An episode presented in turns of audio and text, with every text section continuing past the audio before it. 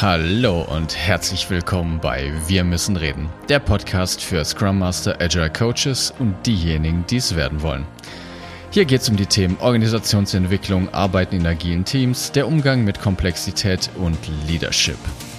Es geht um deine Fragen aus deinem konkreten Alltag und wir geben dir Denkanstöße. Schön, dass du wieder eingeschaltet hast und los geht's.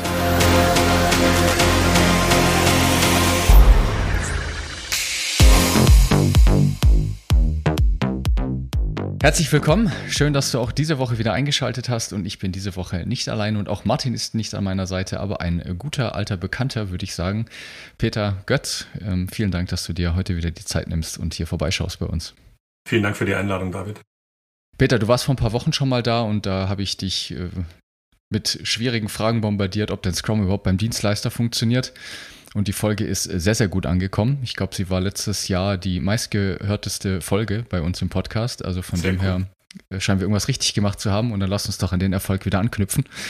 Und äh, dieses Mal möchte ich mit dir gerne über das Thema Skalierung sprechen, was ja mhm. in aller Munde ist und auch irgendwie so ziemlich jede Organisation betrifft, die ich kenne. Ja, das stimmt. Und gerade wenn man in äh, Großkonzernen unterwegs ist. Und genau, lass uns doch einfach mal drüber reden, wie denn die Scrum-Community auf das Thema Skalierung blickt und was man da eigentlich so beachten sollte. Mhm. Sehr ja. gerne. Also die erste Frage, die ich mal habe, die wir auch schon mit anderen Leuten hier im Podcast diskutiert haben, ich packe euch die, den Link in die Show Notes. Warum sollte ein Unternehmen überhaupt über Skalierung nachdenken? Also warum, warum kommt man überhaupt in die Bredouille? Genau, die meisten Organisationen ähm, glauben, sie müssen skalieren, weil sie äh, einfach so viel vorhaben ähm, und weil sie so viele Pläne haben, so viele Features bauen wollen, so viel Funktionalität und so viel Wert schaffen wollen. Ähm, und ich glaube, der letzte Punkt ist der einzige, der wirklich ähm, stichhaltig ist. Also wenn ich als Organisation das Gefühl habe, ich könnte noch mehr Wert in ähm, der gleichen oder in weniger Zeit schaffen, dann ist es durchaus ein valider Grund zu sagen, wir skalieren unser Scrum. Ähm, heißt, wir machen quasi mehr Produkt mit, mit mehr Leuten ähm, und schaffen damit auch mehr, mehr äh, Wert über die Zeit. Mhm. Was heißt denn für dich eigentlich Skalierung? Also ich merke, dass ich, wenn ich mich mit Leuten darüber unterhalte, da auch ganz unterschiedliche Gedanken zu sind, was denn Skalierung eigentlich wirklich bedeutet. Mhm. Also das ist auch ein vielschichtiges Thema. Ähm, äh, der erste Punkt ist schon mal, ähm, Skalierung kann, kann innerhalb des Scrum-Teams auch funktionieren. Ähm, also das sollte auch aus meiner Sicht immer das Erste sein, was wir versuchen, dass wir gar nicht ähm, mehr Leute auf ein Thema draufwerfen ähm, und damit die Komplexität erhöhen, sondern ich glaube, es ist eine gute Idee, am Anfang erstmal zu gucken, wie können wir denn unseren Wert steigern, ja, unser, unser, unseren Impact oder, oder Outcome, was auch immer ihr dazu sagen wollt. Wie können wir unseren Wert im Produkt steigern mit dem, was wir haben an Personen? Also vielleicht im Optimalfall mit einem Team. Mit, mit einem Team, Scrum-Team kennen wir, Product Owner, Scrum Master, eine Handvoll, zwei Handvoll Leute. Und ähm, und dann schaffen wir mit denen Mehrwert. Technische Exzellenz, ähm, bessere Kollaboration, ähm, besseres Verständnis, weniger Waste. Also alle diese Dinge, die wir im Agilen seit langer Zeit machen, das wäre Skalierung im Inneren. Skalierung im Äußeren ähm, ist, äh, äh, wir wollen über ein Team hinaus skalieren. Ähm, und das ist eben etwas, da können wir mit mehreren Teams auf ein Produkt äh, draufarbeiten. Und ich würde auch vorschlagen, dass das der Bereich der Skalierung ist, über den wir heute hauptsächlich reden. Denn das ist das, was ich unter mhm. Skalierung von Scrum verstehe. Ähm, es gibt noch andere Ideen. Also man kann durchaus auch sagen, ähm, Skalierung könnte heißen, wir, äh, wir, wir entwickeln ähm, mehrere Produkte mit einem Team. Könnte, könnte ja auch Skalierung sein. Ähm, und das ist aber aus meiner Sicht etwas, das eher kontraproduktiv ist ähm, und schädlich, weil wir dadurch nämlich sehr viel Kontextwechsel, sehr viele ähm, sehr, sehr, sehr viel Gerumpel und sehr viel Aufmerksamkeit und kognitive Last in die Teams reinsetzen. Mhm. Ja, okay, du hast jetzt Innen und Außen gesagt. Ich würde das jetzt für mich in meine Welt so übersetzen wie Mikro und Makro. Also mhm. für mich ein bisschen, ne? Mikro wäre jetzt für mich halt innerhalb des Teams und Makro über des Teams, äh, über, de, über ein Team hinaus. Mhm. Was ich auch noch spannend finde, worüber man ja durchaus auch nachdenken kann, ich glaube, das hattest du auch gesagt, ist natürlich, ich kann natürlich auch über Qualität skalieren. Ne? Also Skalierung heißt ja nicht immer direkt, ich muss mehr machen, sondern ich ja. kann ja einfach gucken, dass ich mit den Sachen, die ich habe, die Qualität besser mache, ja. um dadurch mehr wirtschaftlich auf die Straße zu bringen. Genau, und das wäre äh, aus meiner Sicht eben ein Teil von dieser Mikroskalierung, äh, die du gerade genannt hast, ähm, dass wir eben, äh, und es ist super, dass wir, dass wir die, die, diese Perspektive noch mit einnehmen, dass, äh, dass Skalierung nicht immer mehr heißt. Also Skalierung kann eben durchaus auch heißen besser. Danke für die Erinnerung. Ja, ja. Ah, also ich nehme zumindest wahr, dass es in den meisten Organisationen, in denen ich unterwegs bin, aber doch Skalierung eher einfach heißt mehr. Beziehungsweise, ja. Also ich verstehe schon den Wunsch danach, weil es ist einfach unrealistisch, dass man in einer wirklich großen Organisation halt, dass jedes Team halt irgendwie ein eigenes Produkt entwickelt. Ne? Meistens ist es ja tatsächlich so, dass du, ich weiß es nicht, also wir reden ja wirklich von teilweise 100, 200 oder mehreren hunderten Leuten, die an einem Produkt arbeiten. Ja. Und das ja. ist ja eine Wahnsinnskomplexität, die man da irgendwie genau. handeln muss. Ganz genau. Und diese, und diese Komplexität, also wir wissen ja, dass ähm, ein großer Treiber von Komplexität in der Produktentwicklung eben der Faktor Mensch ist. Und ähm, wenn wir diesen Faktor erhöhen, ne, also mehr Mensch, ähm, dann wird es einfach komplexer. Und äh, Komplexität ähm, wird einfach ähm, irgendwann mal, also die, die hat den Hang ins Chaotische überzu, überzu äh, springen. Und um das zu verhindern, ähm, haben wir eben äh, ähm, die Möglichkeit, in der also Skalierung erstmal einzubauen. Wir haben aber auch die Möglichkeit, das ist ein Kunstgriff, äh, wir können natürlich auch einfach unseren Produktbegriff ähm, umbauen. Also alles, was wir im Bereich äh, Microservices, ähm, vertikale äh, Entwicklungsteams oder vertikale äh, Produktteams ähm, und überhaupt vertikale Produktschnitte in den letzten, würde sagen, 20 Jahren gemacht haben in der Softwareentwicklung, ähm, war, ein, war der Versuch ähm, der Skalierung insofern zu entgehen, als dass wir kleinere, spezialisiertere Produkte haben, die dann eben über definierte Schnittstellen miteinander im Austausch sind. Hm. Redest du jetzt, das ist vielleicht auch nochmal ein spannender Punkt, wenn du über Skalierung sprichst oder in dem Rahmen heute, reden wir immer nur von Softwareentwicklung oder ist das genauso auch auf generelle Produktentwicklung übertragbar? Also wirklich Produkt im physischen Sinne. Ja, ich glaube, das ist sehr wohl auf die generelle Produktentwicklung übertragbar. Ähm, ich habe das Problem, dass meine Expertise nur oder fast nur Softwareentwicklung ist. Also ich habe schon mhm. in, in, ähm, in Produkt Teams gearbeitet oder auch beraten, ähm, die nicht nur Software gemacht haben oder die vielleicht auch so was ganz anderes gemacht haben als Software. Aber ähm, da, da sind meine Beispiele häufig eher so ein bisschen hölzern. Ja, also wenn ich jetzt mit Beispiel PersonalentwicklerInnen, ähm, ich, ich arbeite mit der Personalentwicklungsabteilung zusammen und wir wollen da eben das Thema Produkt betrachten, dann ist immer die Frage, was ist das Produkt? Ähm, und da habe ich keine Antwort drauf. Die beste Antwort, die wir irgendwie dort gefunden haben, war, das Produkt könnte die Karriere der MitarbeiterInnen sein. Mhm. Ja, okay, auch spannend. Okay, ich habe noch ein paar Fragen dazu, aber lass uns doch wahrscheinlich erstmal in. Also mich würde jetzt deine Sichtweise darauf interessieren und ich weiß, mhm. dass du, ich war ja einem, im Training auch bei dir und habe auch schon Workshops besucht, dass du da so ein paar, ich würde es mal Prinzipien und auch Regeln hast, genau. was die Skalierung angeht. Lass uns die doch einfach mal hier den Zuhörer und Zuhörerinnen vorstellen und da in die Diskussion einsteigen und dann ergeben sich da ganz sicherlich noch, noch mehrere Fragen draus. Genau. Also die erste Regel ist, macht's nicht. Ja, also ähm, das, das ist wirklich die aller, genau, just don't. Das ist die aller einfachste und allerwichtigste Regel, wenn wir über Skalierung nachdenken. Versucht euch so lange wie möglich davor zu drücken. Warum?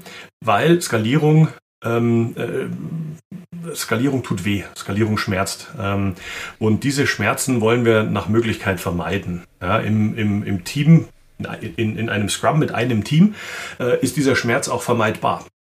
Also da haben wir die Komplexität üblicherweise so gut gebündelt äh, in diesem einen Team, dass es ähm, funktioniert. Wenn wir aber ähm, skalieren äh, und haben eben jetzt mehrere Teams, die an einem Thema arbeiten, dann haben wir ähm, eben diesen Schmerz, der auch gar nicht mehr weggehen kann. Das heißt, wir, wir arbeiten gar nicht mehr an der Schmerzvermeidung, sondern wir arbeiten nur noch an der Schmerzreduktion. Ähm, mhm. und, mhm. und, jeder, und jeder, der schon mal konstant Schmerzen hatte, äh, wird wissen, dass das einfach nicht schön ist. Ja? Und deswegen ähm, die erste Regel ist, nach Möglichkeit skalieren wir nicht. Ja? Und genau dazu sind solche Kunstgriffe da, ähm, wie den Produktbegriff zu definieren Gerade in den letzten Jahren haben sich da wahnsinnig interessante Möglichkeiten auch aufgemacht. Ähm, ich äh, nehme jetzt nur als Beispiel, also Microservices haben wir schon genannt. Ich nehme als anderes Beispiel noch die Idee ähm, von Team Topologies ähm, von Manuel Peiss und Matthew Skelton. kannst du vielleicht auch den, äh, den Link zum Buch äh, mit, in die, mit in die Kommentare ja. oder in die Infos reinpacken. Und dort geht es um die Frage, wie können wir in einer Produktentwicklung. Ja, also bei, bei Team Topologies ist es auch Softwareproduktentwicklung. Wie können wir dort kognitive Last im Individuum und im Team reduzieren, indem wir den richtigen Produktschnitt mit dem richtigen Teamschnitt ähm, äh, äh, ähm, vereinen. Ja, ähm, mhm. Und äh, das, das ist ein wahnsinnig interessantes Feld, ähm, mit dem man viel Schmerz aus dem ganzen Thema rausnehmen kann, indem man ihn gar nicht erst aufkommen lässt. Ja, indem man eben Produktschnitte findet, bei denen ähm, äh, kleine sagen wir mal, crossfunktionale, wertschöpfende oder unterstützende Teams ähm, in der Lage sind, ähm, ähm, ihren Teilbereich möglichst unabhängig voneinander ähm, zu entwickeln. Okay, ich glaube, jetzt muss ich doch gleich schon meine zwei Fragen loswerden, weil die da jetzt ganz gut thematisch reinpassen. Die erste Frage ist, was machst du denn, wenn der Produktschnitt maßgeblich von Kopfmonopolen abhängt? Weil es einfach Leute gibt oder weil sich die Firma das Problem, wenn du es so nennen möchtest, eingehandelt hast, dass halt eben Leute immer dasselbe gemacht haben und deswegen jetzt einfach dafür notwendig sind. Natürlich kann man darauf hinarbeiten, dass sich das Wissen wieder verteilt. Aber wenn du jetzt vor der Situation stehst, hey, du willst dich da neu aufstellen, aber du hast halt einfach diese Kopfmonopole, ist halt schwierig. Ja, und da gibt es jetzt, also das wäre jetzt total schön, wenn man da mit dem Zauberstab wedeln könnte und dann würde man sagen, puff, ja, und alles ist gut. Das wäre ja. Das wäre sehr schön. Ähm, wenn ich das könnte, dann würde ich wahrscheinlich äh, ähm, äh, auf, meiner, auf meiner Yacht irgendwo in der Südsee äh, ähm, umeinander schippern, aber das, das können wir nicht. Das heißt, wir müssen den harten Weg gehen. Wir müssen diese Kopfmonopole aufbrechen und das bedeutet, wir müssen es erstmal transparent machen. Mhm, Als ja. Softwareentwickler ähm, bin ich sehr gewohnt und ich meine, äh, du kennst das, äh, bist auch lange genug dabei. Als Softwareentwickler sind wir gewohnt, erstmal ähm, zu beschreiben, zu modellieren, sichtbar zu machen, was ist eigentlich da. Ja? Also Bestandsaufnahme ähm, zu machen. Mhm. Und in dieser Bestandsaufnahme ähm, äh, finden wir eben raus, wo haben wir Abhängigkeiten, wo haben wir Schmerz, ähm, wo haben wir ähm, die, den, die Notwendigkeit zur Kollaboration, die momentan äh, vielleicht sogar schwierig ist, oder wo haben wir Flaschenhälse, die wir aufbrechen müssen. Ähm, und dann müssen wir uns einen Plan machen. Und dann müssen, und dann, dann heißt es häufig eben aber auch, äh, Kopfmonopol ist ja häufig auch äh, eine Person, die sehr, sehr wichtig ist im täglichen Doing. Und dann bedeutet das aber auch, dass diese Person massiv entlastet werden muss, damit sie ähm, andere befähigen kann. Ähm, mhm. Und das ist etwas, das schmerzt die meisten Organisationen so stark, dass sie es nicht tun oder nicht genügend tun. Und dann wird dieser, wird dieser Teufelskreis auch nicht durchbrochen werden. Mhm. Ja, okay. Und die zweite Frage, die mir da jetzt in den Sinn gekommen ist, es gibt ja gerade in der Produktentwicklung für mich zwei wesentliche Unterschiede. Das eine ist, ich nenne es das MVP-Produkt wo ich es hinkriege, von einer größeren Idee es so kleiner zu schneiden, dass ich erstmal einen kleineren Teil entwickeln kann, der aber schon einen Mehrwert liefert. Und der andere Teil ist, und den finde ich häufiger vor, das ist das, momentan bin ich bei Elbtunnel. Also du kannst kein MVP von einem Elbtunnel bauen. Mhm. Entweder das Ding steht oder ja. es steht nicht. Ja. Und vielen Organisationen habe ich den Eindruck, ist es eher so der Elbtunnel. Ne? Du musst dieses Ding halt einfach fertig machen, wegen regulatorischen Vorgaben, wegen Gesetzesvorgaben, wegen was auch immer. Ja. Und fertig. Was ich auch ja. oft sehe, und ich finde dieses Beispiel eher Quatsch, da wird das Beispiel von einem Auto genommen und wird runtergebrochen, dass du erstmal Inline-Skates hast, dann kriegst du einen Roller, dann kriegst du ein Skateboard und dann hast du irgendwann ein Auto, wo ich mir denke, also das macht für mich keinen Sinn, weil ein Skateboard ist kein Auto. Natürlich kann ich genau. mich fortbewegen, aber du kriegst ja diesen Evolu evolutionären Schritt nicht hin, dass du auf einmal vom Fahrrad aufs Auto springst in dem nächsten Zyklus. Genau.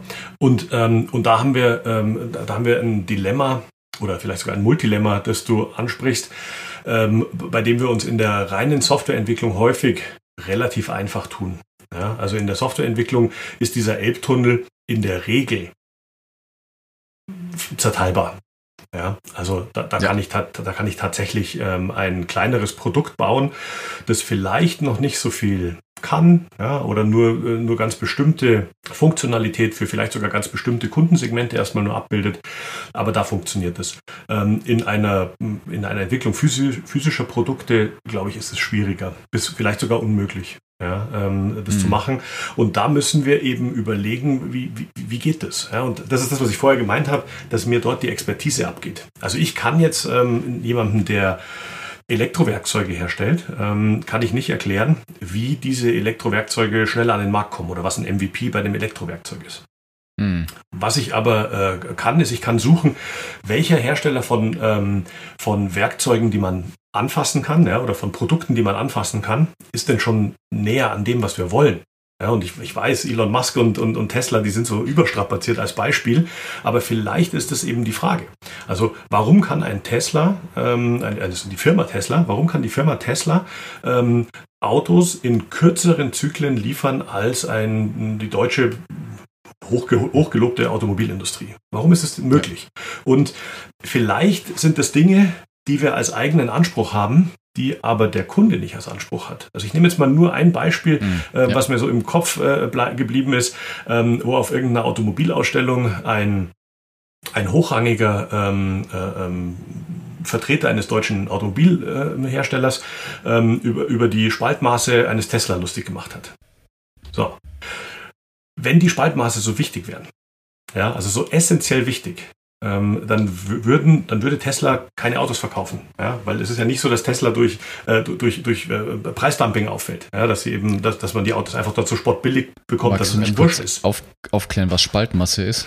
Ach, die Spalt, äh, Spaltmaße. Also äh, da geht es darum, dass eben äh, eine Tür, wenn die schließt, dass die Spalte außenrum äh, möglichst Ach gleichmäßig so. sind.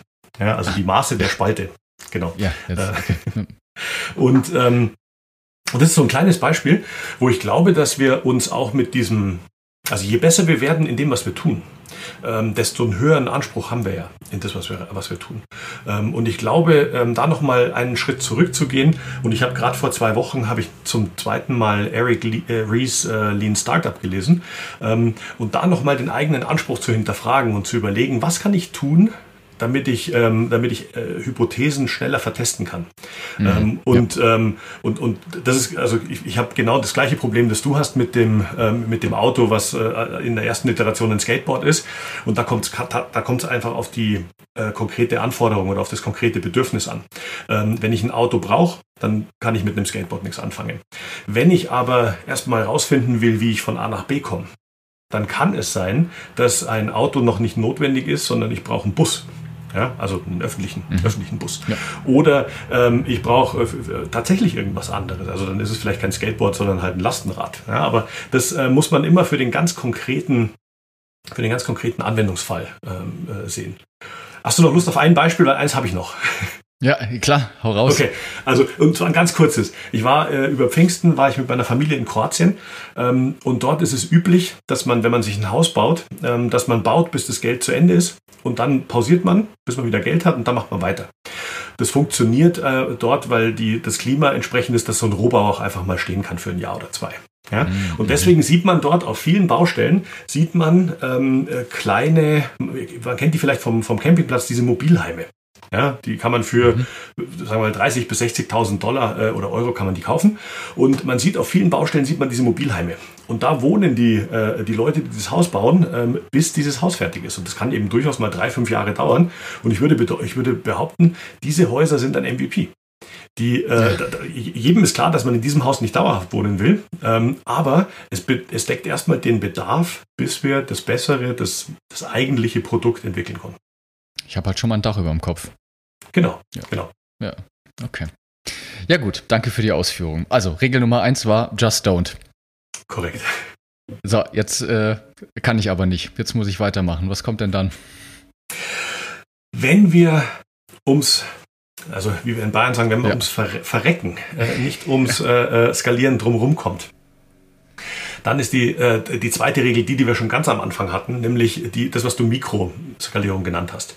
Also dann mhm. versuchen wir, ähm, dass wir eben mehr machen mit dem, was wir haben. Und das brauche ich jetzt nicht weiter ausführen, da haben wir ja vorhin äh, ausgiebig drüber gesprochen. Ähm, und erst wenn wir dort an die Grenze stoßen, also wenn wir richtig gut sind in dem, was wir tun, und wir sehen da keinen, keinen signifikanten Verbesserungs, äh, also keine signifikante Verbesserungsmöglichkeit mehr, dann können wir darüber nachdenken, ähm, dass wir skalieren. Und dann ist ähm, aus meiner Sicht etwas Sinnvolles, dass wir das Ganze versuchen, organisch zu, zu machen. Ja, also dass wir eben jetzt nicht äh, sagen, wir kaufen uns äh, äh, zwei Dutzend ähm, EntwicklerInnen, ähm, schmeißen die in den Raum und dann müssen die halt skalieren. Sondern dann ist aus meiner Sicht sinnvoll, dass wir ähm, hergehen und uns organisch EntwicklerInnen in die Teams äh, dazu nehmen. Das geht auf verschiedene Arten und Weisen. Wir könnten jetzt zum Beispiel in ein bestehendes Team Leute reintun, bis so ein natürlicher, ähm, also bis so ein natürlicher Bruch in dem Team passiert und dann werden die geteilt. Wir könnten auch ein, ein bestehendes Team teilen und könnten die, ähm, könnten dann da Leute reinstaffen, bis das äh, wächst und wieder teilt. Wir könnten natürlich auch hergehen und könnten ein Team nebenbei schon mal schaffen, die erstmal beobachten. Die beobachten dieses, dieses funktionierende Team und äh, mhm. übernehmen dann äh, quasi selbst oder nehmen Fahrt auf, äh, wenn sie soweit sind. Da gibt's ganz verschiedene Möglichkeiten und all diese Möglichkeiten sind, ähm, äh, sind eben organisches Wachstum. Und der wichtige Punkt dabei ist, dass wir eben diese Wertsteigerung, ähm, die, wir ja, die wir ja vorhaben, wir wollen mehr Wert über die Zeit entwickeln, dass wir diese Wertsteigerung eben auch messen. Und dann, ähm, und dann müssen wir beobachten, je mehr Leute dazukommen, ja, desto mehr Wert kommt auch dazu. Ähm, nach Möglichkeit oder im Idealfall wäre das ja lineares Wachstum. Ja? Also mhm. jedes Team, das dazukommt, verdoppelt den Wert. In der Praxis wissen wir beide, dass es das nicht funktionieren kann. Ja. Und alle draußen an den, an den äh, Rundfunkgeräten auch. Ja? Die wissen auch, dass das nicht funktionieren kann. Sondern ähm, wir werden so eine abflachende Kurve haben nach oben. Ja? Also äh, mhm. die, die Wertentwicklung über immer mehr Teams wird irgendwann stagnieren, im schlimmsten Fall sogar nach unten gehen. Und dann müssen wir eben aufhören zu skalieren, müssen eventuell sogar deskalieren. Ja, müssen also eine Skalierung rückgängig machen, weil wir mit, diesem, ähm, mit dieser gesteigerten Komplexität nicht mehr zurande kommen. Ja. Wäre denn eine valide Hypothese, das habe ich mich auch schon gefragt, dass es, dass viele Unternehmen diesen Punkt verpasst haben, wo die Teams an ihrem Optimum gewesen sind, auch von der Menge her, und dann wieder diesen abflachenden äh, Wertsteigerungseffekt gehabt haben und dann halt mit dem üblichen reagieren, wie sie immer reagieren und halt noch mehr draufgepackt haben, weil sie meinen, wenn wir jetzt ja. noch mehr draufpacken, dann wird es halt noch besser und stattdessen wird es immer noch schlimmer. Genau. Aber die, genau. die Korrelation ist halt vielleicht nicht bewusst oder zumindest nicht transparent. Genau, weil ich, weil ich glaube, dass man oft nicht misst. Ja, also man misst zu selten, ähm, man versucht dann äh, stattdessen ähm, eher über eine Spezialisierung, über eine Auslastungserhöhung, also äh, Maximization of Utilization, ähm, dass man, ähm, dass man mehr Arbeit schafft, ja, vielleicht sogar mehr ungestörte Arbeit. Und was wir aber eigentlich produzieren, ist im, im klassischen Sinne von Lean, äh, wir, wir produzieren mehr Waste. Ja, ähm, ja. Weil wir häufig dadurch eben äh, seltenere äh, ähm, Releases oder seltenere Deployments haben. Ähm, wir haben dadurch eben größere Feedback-Zyklen oder längere Feedback-Zyklen. Und das ist alles eigentlich ähm, kontraproduktiv. Was würdest du dann da messen, um das genau herauszufinden? Das ist die Aufgabe des Product Owners. Der muss wissen, was wert ist. Also der muss wissen, ähm, mhm. äh, mein Produkt schafft mehr Wert, wenn und dieses wenn, weiß ich nicht. Ähm, vielleicht heißt wenn, äh, Leute geben mehr Geld. Oder wenn kann heißen, Leute interagieren länger oder mehr mit meinem Produkt.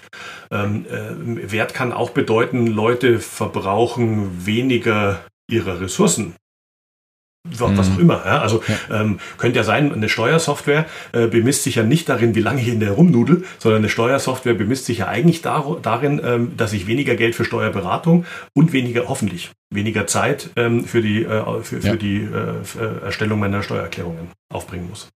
Genau, was wieder bedeutet, klare Outcomes definieren, was heißt für mich, dass Ganz das genau. Ding Wert definiert oder Ganz Wert genau. entstanden ist. Ja, ja. Und übergreifend dann aber auch dasselbe wieder, oder? Also nicht nur auf Teamebene, sondern dann eben, gerade wenn wir über Skalierung sprechen, sind wir in einem Kontext von mehreren Teams. Genau. Auch da ist ja die Frage relevant. Ja, und jetzt hast du über die Hintertür quasi schon so ein weiteres Prinzip reingebracht, nämlich ähm, die, die Highlander-Regel. Ähm, wenn, wenn wir über die Skalierung von Produkten nachdenken und wir sagen, wir wollen mit mehr als einem Team ein Produkt entwickeln, dann muss aber für dieses Produkt trotzdem die, sagen wir, die Wertschöpfung, die Definition von Wert und auch die Wertmaximierung, äh, die muss aus einer Hand kommen. Und das ist in Scrum, also ich spreche jetzt mal einfach nur aus der Sicht von Scrum, das ist in Scrum der Product Owner. Und wenn ich sage der Product Owner, dann sage ich individuell der Product Owner. Ja, das ist kein Team, das ist kein Komitee. Es gibt nicht den, den, den Head of PO und den, äh, und den Team PO oder den Chief PO und, den, äh, und, und, und die Team POs, sondern es ist ein der Eigentümer des Produkts egal wie groß dieses Produkt ist. Und wenn das einen Eigentümer hat, dann hat es auch ein, ähm, äh, äh, ein Product Backlog, um weiter im Scrum zu bleiben. Und wenn es ja. ein Product Backlog hat, dann hat es auch am Ende ein ähm, integriertes, ein dann Product Increment. Und das sind äh, aus meiner Sicht eben ganz häufig so Fehler, ja, die Organisationen machen, dass sie ähm, der Meinung sind, jedes Scrum-Team braucht seinen Product Owner, ja, einen dedizierten, mhm. und dann skaliert man Product Ownerei ähm, und hat damit aber eine Diffusion von Wert ja, und auch von Wertbegrifflichkeit. Man hat dann plötzlich auch ähm, wieder den Kampf um den, den Kampf um um, um Kapazität. Ja, also weil die einzelnen Product Owner dann ihre Themen haben. Ähm, und das äh, öffnet allen möglichen äh, Dysfunktionalitäten Tür und Tor. Ähm, und deswegen für mich ein ganz wichtiges Prinzip ist wirklich ein Produkt, ein Product Owner, ein Product Backlog, ein integriertes dann Product Increment. Ja. Jetzt könnte man ja natürlich clevererweise sagen, na gut, wir haben ja ganz viele Produkte und was ist dann überhaupt das Produkt? Aber da muss man sich dann halt als Organisation die Frage stellen. Ne? Es sollte immer was sein, was dann in Gesamtheit dem Kunden einen Mehrwert liefert. Genau. Und, ähm, und auch da, dieser Kunstgriff ist nach wie vor valide. Also wenn, wenn ich ähm, mein, das, was mein Kunde als ein Produkt wahrnimmt, wenn ich das in N vertikale Produkte zerschneide und ich habe eine Lösung gefunden, dass die Kunden diese N verschiedenen Scheiben meines Produktes nicht als Scheiben wahrnehmen, sondern als Gesamtprodukt, dann funktioniert das.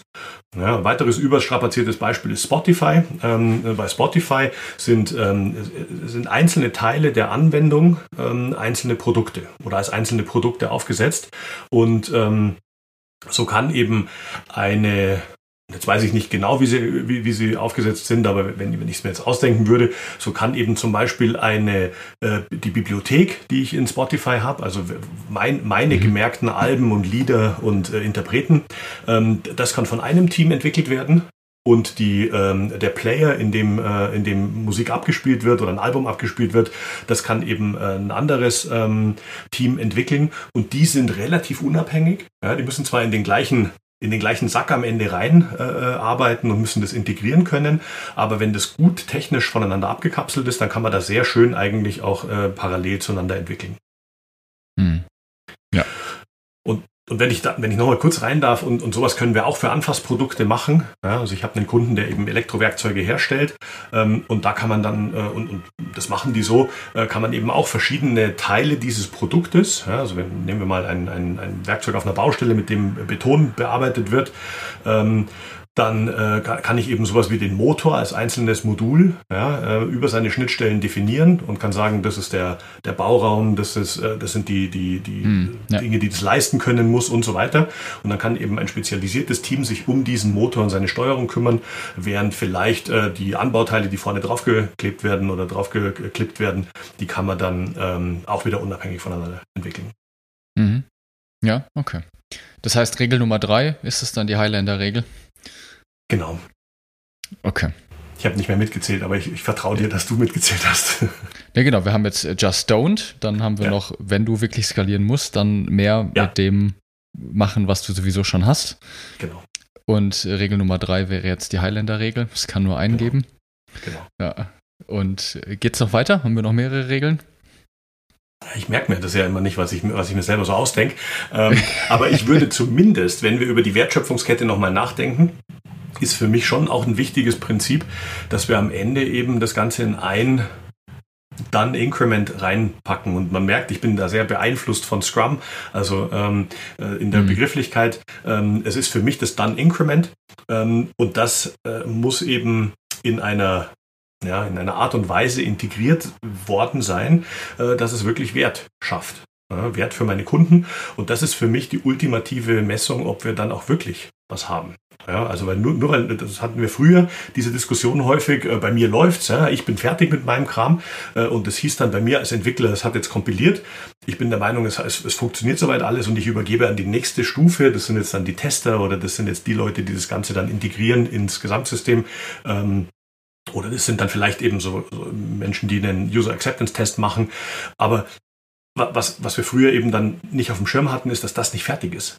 Ja, also nur weil ich sage, ich bin fertig, heißt es nicht, das ist fertig.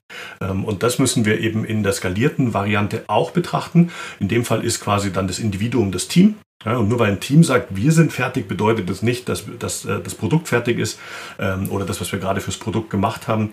Und da ist mir ganz wichtig, dass wir ein gemeinsames Verständnis haben. Also was bedeutet diese Integrationsarbeit und was bedeutet auch fertig sein, den Wert geschöpft zu haben. Hm. Ja. Okay. Und Gibt es denn da jetzt einen schematischen Ansatz oder was, was ist denn dann die, die skalierte Antwort darauf? Also ich weiß ja, dass es mehrere Frameworks gibt. Genau. Ähm, wie, wie, also wie unterscheiden die sich denn dann von dem normalen Modell, um genau dieser Komplexität gerecht zu werden? Genau, ich, ich glaube, ähm, dass ich gerade noch äh, ein, ein äh, vielleicht ist das sogar die, die Regel 0. Nee, 0 kann es nicht sein. Irgendwas zwischen 1 und 2. Ähm, äh, dass wir einfach sagen müssen, äh, wenn wir skalieren äh, und wenn wir quasi aus einem komplexen Problem oder einem komplexen System ein superkomplexes äh, System oder Problem machen, dann müssen die grundsätzlichen Lösungsansätze aber trotzdem noch funktionieren. Ja, also das heißt, wenn ich, ähm, wenn ich der Meinung bin, dass iterativ inkrementelles Arbeiten in, ähm, in, in Ende-zu-Ende-Denken ähm, mit äh, einem, mhm. einem, Wert auf Integration und auf äh, äh Fertigsein, dass das in einem Team-Setting eine gute Idee ist, dann muss ich eigentlich auch der Meinung sein, dass wenn das Problem komplexer wird, dass das immer noch eine gute Idee ist. Also empirisches Arbeiten, transparente Informationen nutzen, um in kurzen Zyklen zu überprüfen und anzupassen und den, ähm, den Status quo zu verbessern. Das ist ja die Grundlage agilen Arbeitens und Scrum im Speziellen. Wenn das im Kleinen auf der Mikroebene im Team funktioniert, muss es in der Makroebene über mehrere Teams auch funktionieren. Und das bedeutet, so ein geflügeltes Wort, das wir ähm, bei Scrum.org haben, ist Scale Scrum is still Scrum. Also skaliertes Scrum muss mhm. immer noch Scrum sein. Und das bedeutet, wenn ich auf so einen Skalierungsansatz draufschaue und ich erkenne, ich erkenne die, das Kleine nicht mehr, dann ist die Wahrscheinlichkeit, dass das Große irgendwie aufgebläht ist äh, oder, ähm, oder vielleicht sogar künstlich erzeugt, ist relativ hoch. Ähm, und da würde ich jetzt mal zwei konkrete Frameworks rausnehmen. Ich glaube, Less ist ein sehr bekanntes äh, Framework für die Skalierung. Ähm, Nexus von äh, Scrum.org ist, ein, äh, ist ein, weiteres. Die beiden mhm. sind sehr, sehr nah an dem, was wir, was, was ich als Skalierung wirklich bezeichnen würde, weil ähm, sowohl Nexus als auch Less, da kann ich immer noch erkennen, im Großen auf der Makrosicht, wie du es genannt hast, erkenne ich die Mikrosicht, nämlich das äh, einzelne Scrum. Ich erkenne einen Product Backlog, ich erkenne dann Increment am Ende, ich erkenne einen Zyklus, äh, ich erkenne verschiedene Events, die passieren, ich erkenne Teams, die an Integration arbeiten. Ähm, und wenn ich das eben mir anschaue, ähm, dann, dann kann ich sagen, ja, das ist Scrum, das ist skaliertes Scrum, sehen grundsätzlich ähnlich aus. Ja. Mhm. ja. ja, macht Sinn. Okay. Und dann lass uns doch nochmal jetzt in dem, im, im letzten Teil nochmal auf Nexus und auch gerne noch ein bisschen auf Less eingehen, was da die Besonderheiten sind und wie man probiert eben genau diese Problematiken, die wir jetzt angesprochen haben, zu, zu lösen. Genau, jetzt bin ich leider kein Less-Experte, also ich, ich werde mich mal auf Nexus ähm, äh, konzentrieren, okay, ja. um, um keinen Unfug zu erzählen, ähm, weil das ist ja noch schlimmer, als wenn man nichts weiß, wenn man das Falsche weiß. Ähm, und, und wenn ich eben an an diese, an, an, wir haben jetzt die eineinhalbte Regel, ja, oder das eineinhalbte Prinzip, äh, wenn, wenn wir uns das anschauen, Scale Scrum ist still Scrum, dann muss ich beim Draufschauen schon sehen, da, da ist Scrum drin. Ja, also ähm, was haben wir in Scrum? In Scrum haben wir Verantwortlichkeiten, die übernommen werden müssen. Es gibt die Verantwortlichkeit des Product Owners, die finde ich auch im skalierten Scrum mit Nexus. Es gibt die äh, Verantwortlichkeit der, des Scrum Masters auf, auf der Teamebene. Also wird es auch etwas auf der Team of Teams Ebene geben, was auch äh, ähm, diese Verantwortung übernimmt. Ähm, und es gibt die Verantwortung, Dinge umzusetzen, Wert zu schaffen. Äh, und auch das sehe ich sowohl auf der Teamebene als auch auf der Team of Teams Ebene. Mhm. Dann gibt es in Scrum ähm, unsere drei ähm, Artefakte, ja, ähm, mit ihren Artefakt Commitments. Also wir haben das Product Backlog mit dem aktuell geltenden Produktziel, wir haben das Sprint Backlog mit dem aktuell geltenden Sprintziel und wir haben ein Increment mit seiner Definition of Done. Ja, und das haben wir auch im Großen. Ja, also wir haben ein Product Backlog, Highlander-Regel, wir haben ein Product Increment, auch Highlander-Regel, und wir haben ein übergeordnetes Sprint Backlog, auf dem wir sichtbar machen, ähm, was gerade passiert auf der Makroebene. Und die Teams haben vermutlich auch noch sowas auf der Mikroebene. Und dann, um Scrum mhm. vollständig zu beschreiben, brauchen wir noch fünf äh, Events. Also wir müssen uns, und das ist ja nicht, das hat sich Scrum ja nicht ausgedacht, äh, weil, das so, weil das so lustig ist, sondern einfach, weil es offensichtlich äh, ähm, notwendig ist. Wir überlegen uns also, was äh, wollen wir tun? Wir planen unseren Sprint, Ähm, wir ähm, äh, am Ende des Sprints schauen wir uns an, haben wir das geschafft? Ja, und wo geht es als nächstes hin? Wir überlegen uns als kontinuierliche Verbesserungsmaßnahme, wie können wir als Team besser werden? Und wir haben einen, einen täglichen Abgleich, ähm, wo wir schauen, gehen wir in die richtige Richtung? Was ist der nächste Schritt? Ja, was hindert uns vielleicht daran, die richtigen Dinge zu tun? Und, ähm, und wir haben den Container, den Sprint als Container außenrum. Und das Gleiche haben wir auch im Skalierten. Wir machen uns am Anfang Gedanken darüber, ähm, wo geht die Reise hin, was wollen wir erreichen, was ist unser Ziel und wie, wie organisieren wir unsere Arbeit, damit das funktioniert. Vielleicht ist es mit einem Team of Teams und den Teams darin etwas komplizierter. Also für, wahrscheinlich muss man, äh, muss man da äh, ähm, mehr vorbereiten. Vielleicht muss man auch ähm, sich besser konzentrieren. Vielleicht dauert das Ganze auch länger. Das ist dieser Schmerz, von dem ich vorhin gesprochen habe. Aber grundsätzlich ist es die gleiche Idee. Wir planen, was wir tun wollen. Einmal am Tag schauen wir uns an, wo stehen wir gerade in Richtung unseres Ziels und äh, was kommt als nächstes. Auch das sehen wir im Skalierten auf der Team of Teams Ebene und auf der Teamebene. Am Ende eines Sprints ähm, schauen wir uns an, was haben wir erreicht. Und da gilt wieder die Highlander-Regel. Wenn wir ein Produkt haben, haben wir ein Product Backlog, dann haben wir ein Product Increment, dann haben wir ein Sprint Review mit unseren Stakeholdern, vermutlich halt ja. mehr. Ja. Und dann haben wir eine Retrospektive und in der Retrospektive überlegen wir uns, wie können wir als Team of Teams und wie können wir als Teams in diesem Team of Teams ähm, besser werden. Mhm. Puff. Ja. Also so einfach ist es. Ja, es gibt jetzt ein paar Dinge, die sind zusätzlich. Ja, also in, in skalierten Scrum nach Nexus haben wir zum Beispiel das Konzept des Nexus Integration Teams. Ja, also wir mhm. haben, wir, wir bauen so eine Art, ich, ich, ich sehe das häufig oder ich sehe es gerne als virtuelles Team. Ja, also Vertreter aus den einzelnen Teams übernehmen Verantwortung für das große Ganze. Das Nexus Integration Team ist verantwortlich dafür, dass integrierte äh, Produktinkremente ähm, verfügbar sind und dass Abhängigkeiten ähm, nicht nur gemanagt, sondern auch aktiv ähm, äh, ausgeräumt werden. Und, ähm, und dieses Nexus Integration Team äh, schafft also einen Rahmen, in dem die einzelnen Teams mit möglichst wenig Reibung und Schmerz ähm, integrierte Inkremente schaffen können. Und das heißt, noch, dass sie es selber nicht ja. machen müssen, ne? Das ist, die haben die Korrekt. Verantwortlichkeit, aber sie sind nicht selber diejenigen, die es zwangs, also sie können, aber sie müssen es nicht selber machen. Ganz genau, eigentlich nur im Notfall. Ja, also das ist ein Zeichen für, ähm, für wir haben den Rahmen noch nicht gut genug äh, geschaffen, in dem die Teams das selber können. Dann müssen, muss das Nexus Integration Team eventuell eingreifen. Ja, so ein bisschen mhm. wie wenn ich, wie wenn ich jetzt, man darf Scrum Teams nicht mit Kindern vergleichen, ich weiß, das mache ich trotzdem. Ähm, es äh, ist so ein bisschen wie bei meinen Kindern. Ähm, da bin ich auch der Meinung, die sollten ihre Pausenbrote alleine schmieren können. Wenn es aber jetzt nun mal einfach fünf vor halb acht ist und sie müssen sich auf die Räder schwingen und in die Schule fahren, dann schmiere ich die Brote und dann ist. Dann habe ich aber vorher schon irgendwas falsch gemacht. Ja, also dann habe ich schon dafür, nicht dafür gesorgt, dass sie das selber machen können. Ja. ja. Hm. Ja, eine äh, gute Kollegin von mir hat mal gesagt, Scrum Master sein ist wie Kindergärtner für Erwachsene. Ja, und, und ein bisschen ist es so, auch, ja. auch wenn das natürlich gefährlich und infantilisierend ist äh, ja, äh, auf die Teams hinweg. Aber mir geht es da gar nicht darum, dass ich, dass ich die Teams wie, wie meine Kinder sehe oder, oder so unfähig wie meine Kinder, sondern es geht mir eher darum, ähm, wir müssen einfach den Rahmen schaffen, in dem einen wie in dem anderen Kontext. Ja. ja. Ja, das stimmt. Das Bild ist ein bisschen gefährlich, aber es war ja maximal lustig gemeint. Ge genau, also als, das kann man als Witz zwischendrin kann man das durchaus nehmen. ja, genau, richtig, ja. Okay, das heißt, wir haben als einzigen Unterschied das Nexus Integration Team. Es gibt noch ein paar kleine äh, ähm, äh, Unterschiede, die man gar nicht aufs erste so prominent sieht. Ähm, zum Beispiel, ich habe vorhin gesagt, ähm, wahrscheinlich braucht man ein Sprint Backlog, um zu sehen, was passiert denn auf der Makroebene. Ja, also es gibt im Nexus das sogenannte Nexus Sprint Backlog.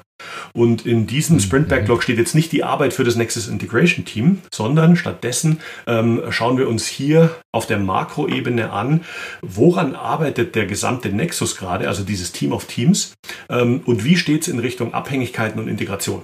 Ja, also eigentlich mhm. ist es wie so eine Art Vogelperspektive, wo wir uns gar nicht um die, um die kleinen Details kümmern, sondern wir wollen nur wissen, gibt es gerade irgendwo Abhängigkeiten, die aufgelöst, bearbeitet, äh, eliminiert, wie auch immer äh, werden müssen äh, und äh, wie steht es um die Integration.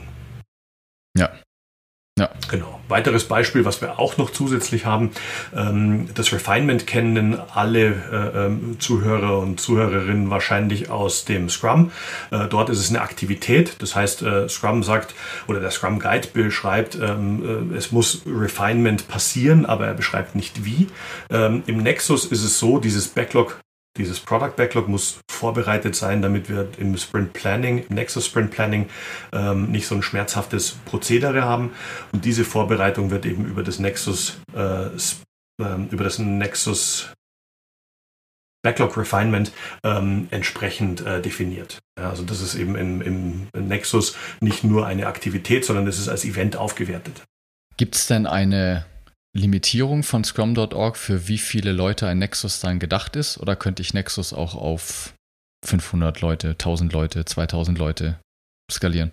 Genau, da gibt es äh, grundsätzlich schon eine Begrenzung, das ist keine harte, aber ähm, was wir eben äh, ähm, als so als als Handreichung äh, haben, ist ähm, ähnlich wie, wie das, was im Scrum Guide zum Thema Teamgröße steht. Wahrscheinlich alles, was irgendwie über zwei Handvoll Teams hinausgeht, wird nicht mehr funktionieren. Ja. Und dann kann man eben überlegen, ob man einen Nexus nochmal skaliert, ja, also ob man quasi einen Nexus von Nexusen macht. Ähm, ich, ich glaube, ich habe ich es persönlich noch nie gesehen. Ja? Also die, mhm. die, die, größte, äh, die größte Entwicklung, äh, die ich mit, im Nexus mitgemacht habe, waren äh, knapp 100 Leute. Und das war schon so unhandlich, ähm, dass ich da keine, äh, keine weitere Skalierung draufpacken wollen würde. Und mhm. ich würde ab dem Zeitpunkt spätestens drüber nachdenken, ob wir nicht, äh, ob wir nicht anderen, einen anderen Schnitt durch unsere ähm, Fachlichkeit brauchen, durch unsere Produkte. Mhm. Ja, ja. Ja, das ist noch der, der weitergehende Gedanke zu dem, was wir vorhin schon gestriffen haben, weil ich hatte ja gesagt, ne, ob das eine Hypothese ja sein könnte, dass wenn Organisationen diesen Punkt verpassen, wo die Teams optimal Wert liefern und danach bei weiterer Skalierung wieder fallen, dass es vermutlich ja sogar so ist, dass viele Organisationen, wenn sie weniger Leute hätten, das gleiche oder vielleicht sogar mehr schaffen würden.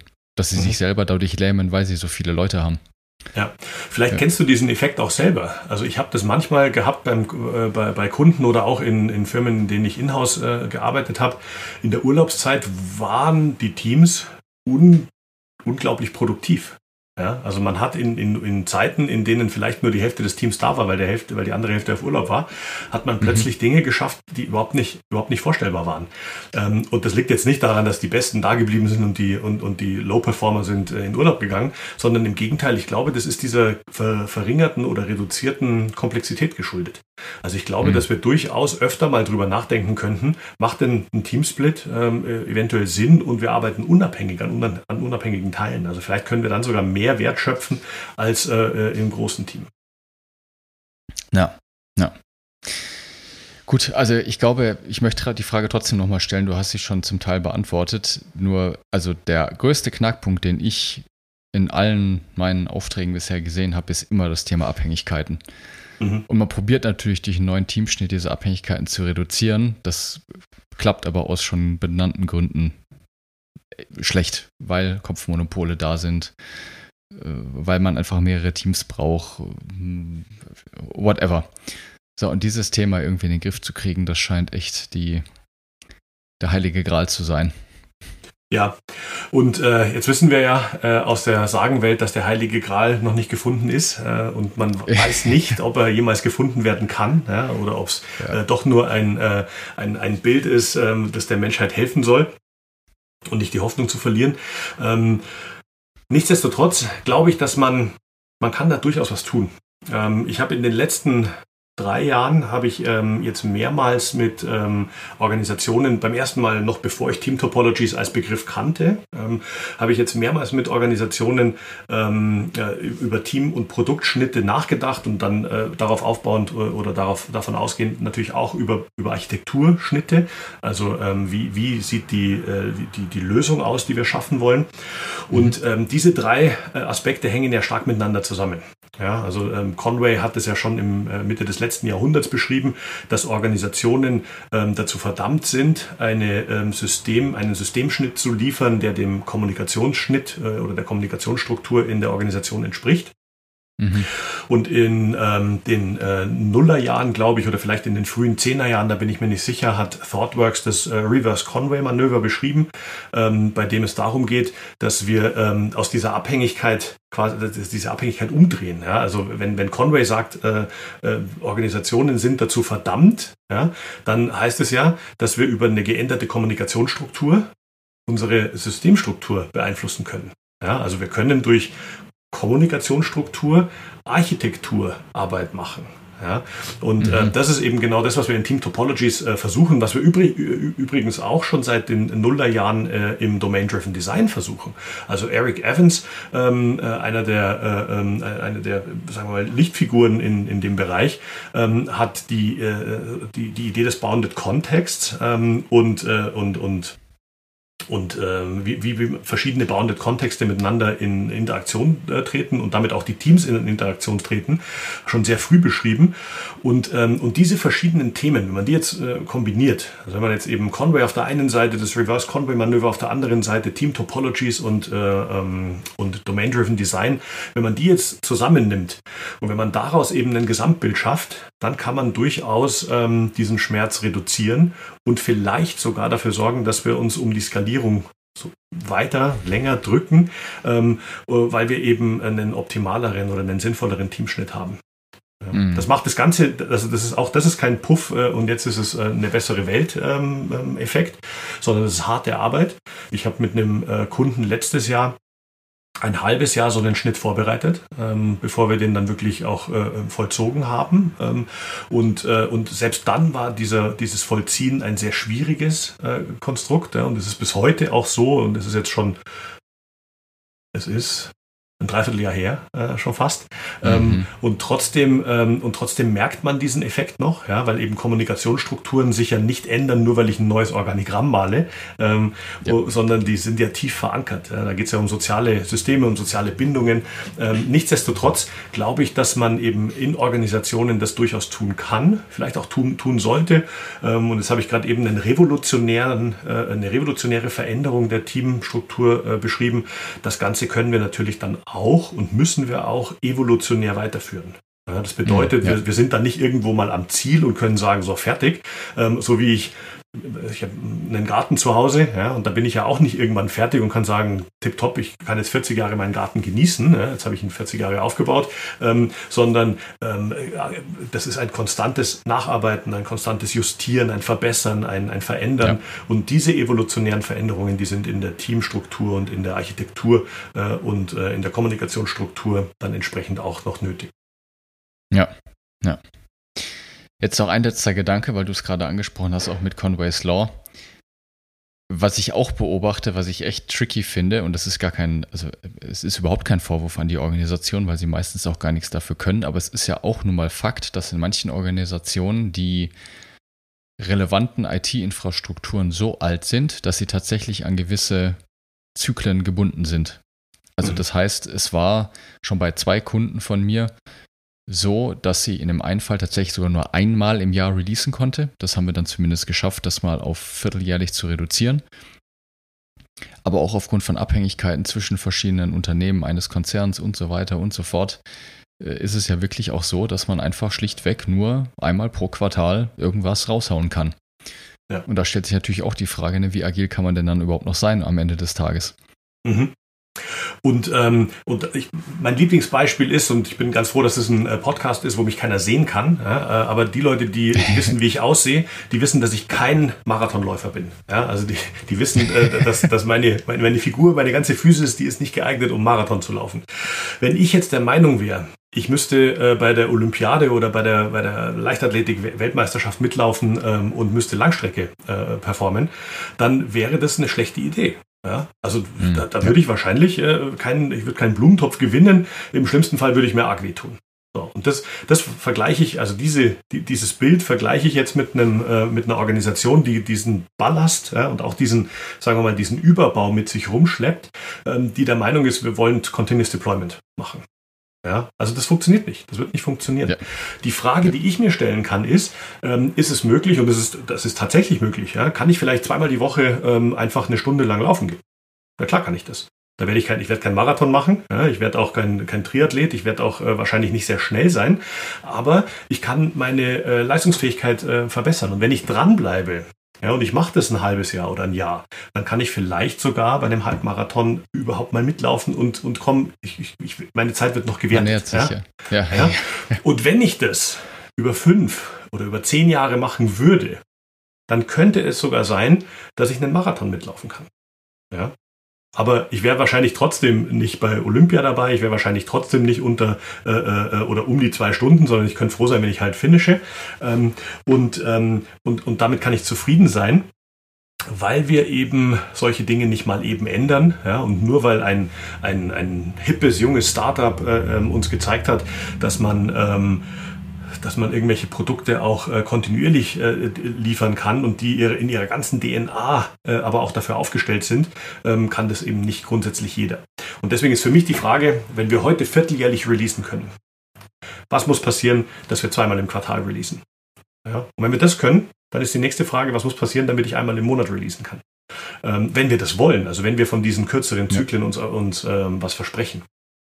Und das ist für mich wesentlich realistischer und es ist für mich auch wesentlich befriedigender, wenn ich dann eben diese kleinen Schritte gehen kann und ich kann mich dann darüber freuen, äh, dass ich eben jetzt schon zweimal im Quartal releasen kann ähm, und dann eben einmal im Monat, ähm, anstatt dass ich mich den ganzen Tag eigentlich immer nur ärgere, dass ich nicht in der Lage bin, 500 äh, Deployments am Tag zu machen. Aber jetzt haben wir eigentlich perfekt den Kreis geschlossen, weil ich würde sagen, auch da kann man ja sagen, vielleicht geht es ja auch gar nicht darum, auf einmal im Monat zu reduzieren, mhm. sondern vielleicht reicht es ja auch, dass wir sagen, hey, die vier Releases, die wir haben, die machen wir so geil, wie es geht. Mit weniger Bugs, sein. weniger Fehlern, äh, weniger zweiten Runden oder mhm. auch einfach zu schauen, hey, wir kriegen da mehr rein, weil wir uns besser ja. organisieren, weil wir uns besser koordinieren. Auch das ja. ist ja möglich. Ja, ja, ja. Stimme ich zu. Genau, ja. Peter, vielen lieben Dank für deine Zeit. Es war wieder äh, eine sehr spannende Runde.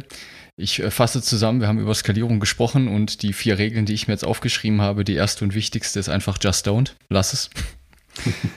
genau, dann hattest du aber noch äh, eingeschoben, so die erste anderthalb oder wie auch immer, ist dann skaliertes Scrum ist immer noch Scrum. Also wir müssen die Grundideen, die es halt im Kleinen gibt, auch im Großen immer noch wiederfinden können. Ja, wenn wir aber dann dennoch skalieren müssen, müssen wir einfach mit dem, was wir haben, schauen, dass wir damit mehr in besserer Qualität hinkriegen, als wir es momentan tun. Und die letzte Regel ist, es kann nur einen geben. Ganz genau. Und ich finde, das ist, das ist eh das schönste Schlusswort. Ja? Es kann nur einen ja, geben. Als kind, ja. als kind der 80er ist das genau meins. ja, alles klar. Peter, vielen lieben Dank. Ich wünsche dir eine gute Zeit und ich packe alle Links in die Show Notes, auch den Link zu deinen Trainings und deiner Seite. Ich kann wirklich jedem nur empfehlen, geht zum Training zum Peter. Es ist höchst amüsant. Und Sehr gut, dann könnt ihr, könnt ihr ja sehen, dass Peter demnächst auch Marathon laufen wird. Oh ja, bestimmt. Ja, ich, ich, ich sehe es schon vor mir. Vielen Dank für die Einladung, David, und äh, jetzt noch eine gute Zeit. Ja, bis dann. Ciao. Ciao. Das war der Podcast Wir müssen reden. Wenn du eine Frage stellen möchtest oder auch einfach wissen möchtest, welche Fragen wir als nächstes beantworten, wann die nächsten Live-Sessions stattfinden oder wann wir Sonderveranstaltungen anbieten, das alles erfährst du auf unserer Webseite wir-müssen-reden.net.